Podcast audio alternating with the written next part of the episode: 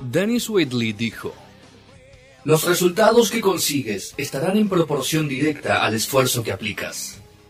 No son horas, el programa que derrumba cualquier frase motivacional.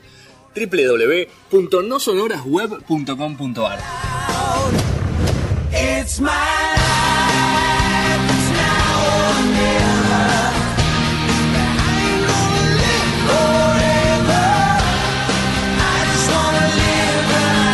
tema este de, John Bon Jovi. Temón. Top, top. It's my life. Este Me- tema me lo acuerdo ponía- del video. Lo poníamos eh, con Cristian, con mi amigo Cristian, que le mando un abrazo. El otro día estuvimos charlando un rato. Sí. eh, en Liverpool, en las fiestas, que Ah. ya no me acuerdo el nombre, en las rock, eh, no me acuerdo cuánto.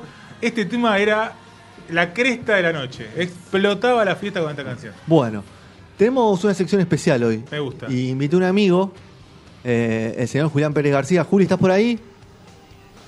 Hola Fede, ¿cómo va? Buenas tardes. ¿Todo bien?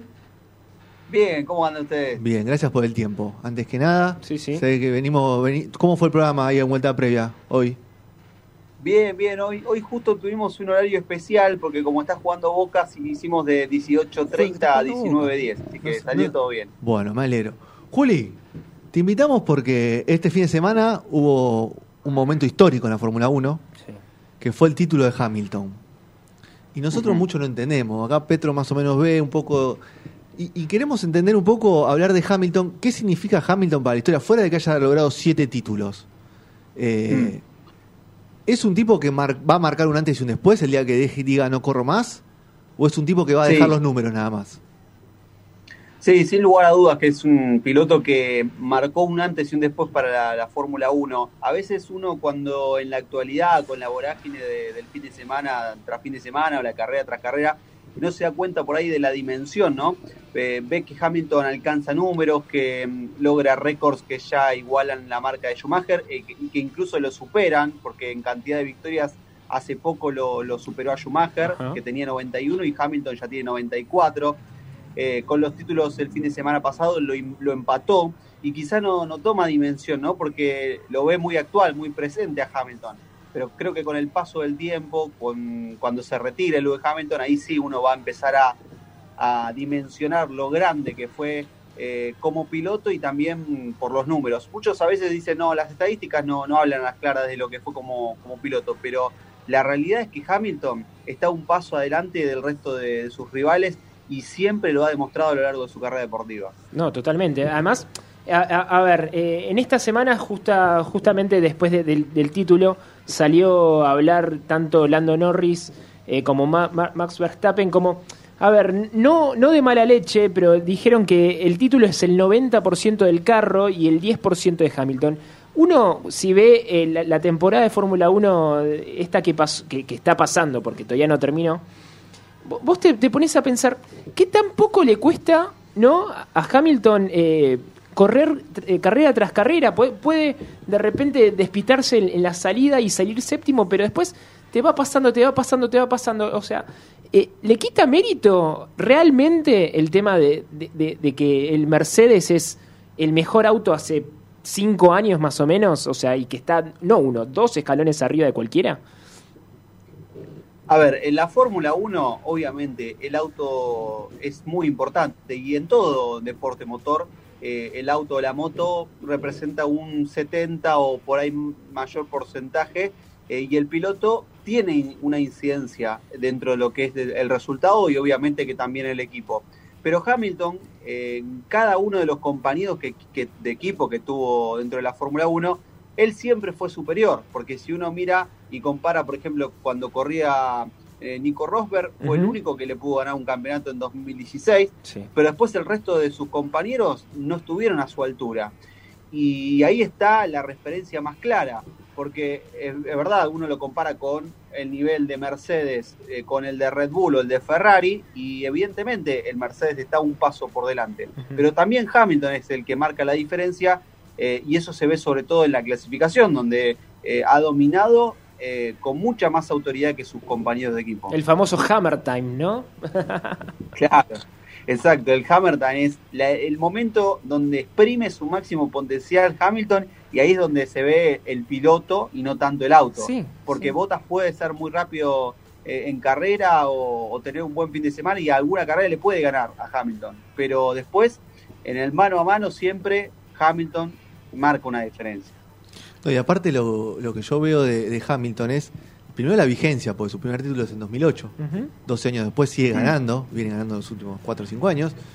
Y digo, te pregunto, Julio, la competitividad del Schumacher en su momento contra la de Hamilton ahora, Mm, es una ¿cómo la podemos pregunta, poner? claro. Porque, o sea, lo mismo que viste con el fútbol, comparamos Claro. uno y otro, pero la competitividad que tenían eso, fuera del auto que tenían, porque creo que Fer- Ferrari también en ese momento era el mejor. Corregime vos si no, si estoy en lo correcto o Mm. no. Sí, sí, sí. Eh, eh, en ese momento, en, la, en principio de la década del- del 2000, era dominante Ferrari como lo es ahora Mercedes. Y la competitividad, los pilotos, Los que competían, ¿no? Claro. competían contra Hamilton, o los que competían contra Mm. Schumacher, ¿eran de la misma calidad o eran o son mejores lo de ahora o lo de antes? A ver, eh, siempre a veces eh, comparar épocas es difícil Sí. porque son pilotos que no, no tuvieron la posibilidad de correr juntos, salvo algunas excepciones, ¿no? Pero eh, el nivel que hay hoy, hoy en día en la Fórmula 1 es muy alto y es muy bueno eh, la camada de jóvenes talentos que vienen, como recién lo nombraban a Lando Norris, a Max Verstappen, son pilotos que vienen muy fuertes ya desde el karting, pasando por categorías de Fórmula y enseguida, una vez que llegaron a la Fórmula 1, están ahí peleando adelante, o mismo Charles Leclerc. Pero mm, eh, lo de Hamilton, la verdad que sí, es, es impresionante la vigencia y el hambre de gloria que tiene, porque siempre, cada año, busca más. Y él no va por el resultado, sino que busca ganar y ganar y, y no, no mirar la, la estadística. Después, uno mira los números y se da cuenta de que eh, lo que está haciendo es historia. Pero el hambre y la- las ganas de siempre ir por más es algo que, que hablan de las claras de un gran campeón que, que sin duda eh, va a trascender por muchos años. Y aparte de eso, perdón Petro, Sí. aparte No, de eso, lo que vos decías de, lo- de los corredores, de, de los pilotos de Fórmula 1 hoy, son atletas. Sí. A diferencia de quizás antes, hoy son atletas, pero son atletas de primer nivel, o sea, son tipos que se preparan todo el tiempo para eso. Como los jockeys, ¿no? O sea, Eh, tienen que estar eh, finitos, Y aparte, aerodinámicos. físic- sí, físicamente son impecables, casi tanto más que cualquier otro deporte. Sí. Tanto tenista como, o sea, Sí. desde el cámaras eh, hiperbólicas, usan toda la tecnología para estar disponible, para poder estar bien para manejar. Eso es un cambio Sí, sí, la verdad, la- eso es para destacar, porque eh, a veces uno, eh, o el que no conoce, o el que dice, bueno, la Fórmula 1, o el, el automovilismo mismo, dice, no es un deporte porque es una, una persona manejando. Y como bien decís vos, Fede, hay que estar eh, muy bien preparado físicamente, porque la exigencia que tiene un auto de carrera es enorme a nivel físico. Eh, la fuerza G que genera un Fórmula 1 en el cuello, en la zona cervical, eh, es algo que no lo puede afrontar cualquier persona, tiene que ser un deportista y de elite. Y eso Hamilton a sus ya 35 años sigue mostrando vigencia con respecto a, a jóvenes que, que la verdad que vienen muy rápido y también tienen un estado atlético bárbaro. Eh, yo te voy a hacer una pregunta picante. Eh, eh, Yo después una Pero a él que sobre Ha- o a él o, a- sobre Hamilton. no, sobre, sobre la Fórmula 1. Ok. Yo No, después no, otra no. Del, del desconocimiento. Ok, ok. Eh, ¿Qué tan real es esto de que las escuderías predominan a un piloto sobre otro? Te voy a hacer más, más con un ejemplo. A Vettel, eh, yo siento que en, en- en estas últimas carreras, eh, y sobre todo en boxes, lo, lo perjudicaron fuertemente, muy fuertemente, y, y como que parecía a propósito. Pero igual es histórico, siempre 1-2. ¿no? Sí, O bueno, sea, claro. Claro, o sea, El las 1 a 2, viejas pero- eh, eh, órdenes de dejarlo pasar al otro, y etcétera, etcétera. Tal ¿no? cual, tal cual, pero que, quería saber, o sea, ¿qué, qué tan real sigue siendo entonces ese, ese concepto, ¿no? O sea, ¿y, y por qué? O sea, Sí, a ver, es más que nada por un tema de contrato y económico, puramente. Eh, Vettel no renovó contrato con Ferrari y a partir de ese momento empezó a haber un cambio en la relación dentro del equipo que se vio reflejada después en la pista, como decís vos, hubo un destrato muy, eh, muy áspero de parte de Ferrari, me parece que demasiado excesivo, porque si bien es verdad que Leclerc es el piloto al, al que apuestan a futuro, lo que le hicieron a, a, a Bert- a Vettel este año eh, no merece, no es, no se lo merece un campeón del mundo. cuádruple campeón él, del mundo, claro. Claro. Y, y sí, bueno, pasa, a ver, es eh, cuestión de contrato. Vettel después el año que viene va a correr con otra escudería eh, y después la decisión de, de- de cómo encarar un fin de semana, un campeonato o lo que sea una carrera, la toma el equipo. Está la histórica de Barrichello, que frenó antes de, de llegar a que diga primero, le dijeron que tenía que ganar Schumacher, y frenó apenas Claro, eso. antes de la largada, que quedó como histórica esa, ¿no? Como, como una señal de Sí. protesta.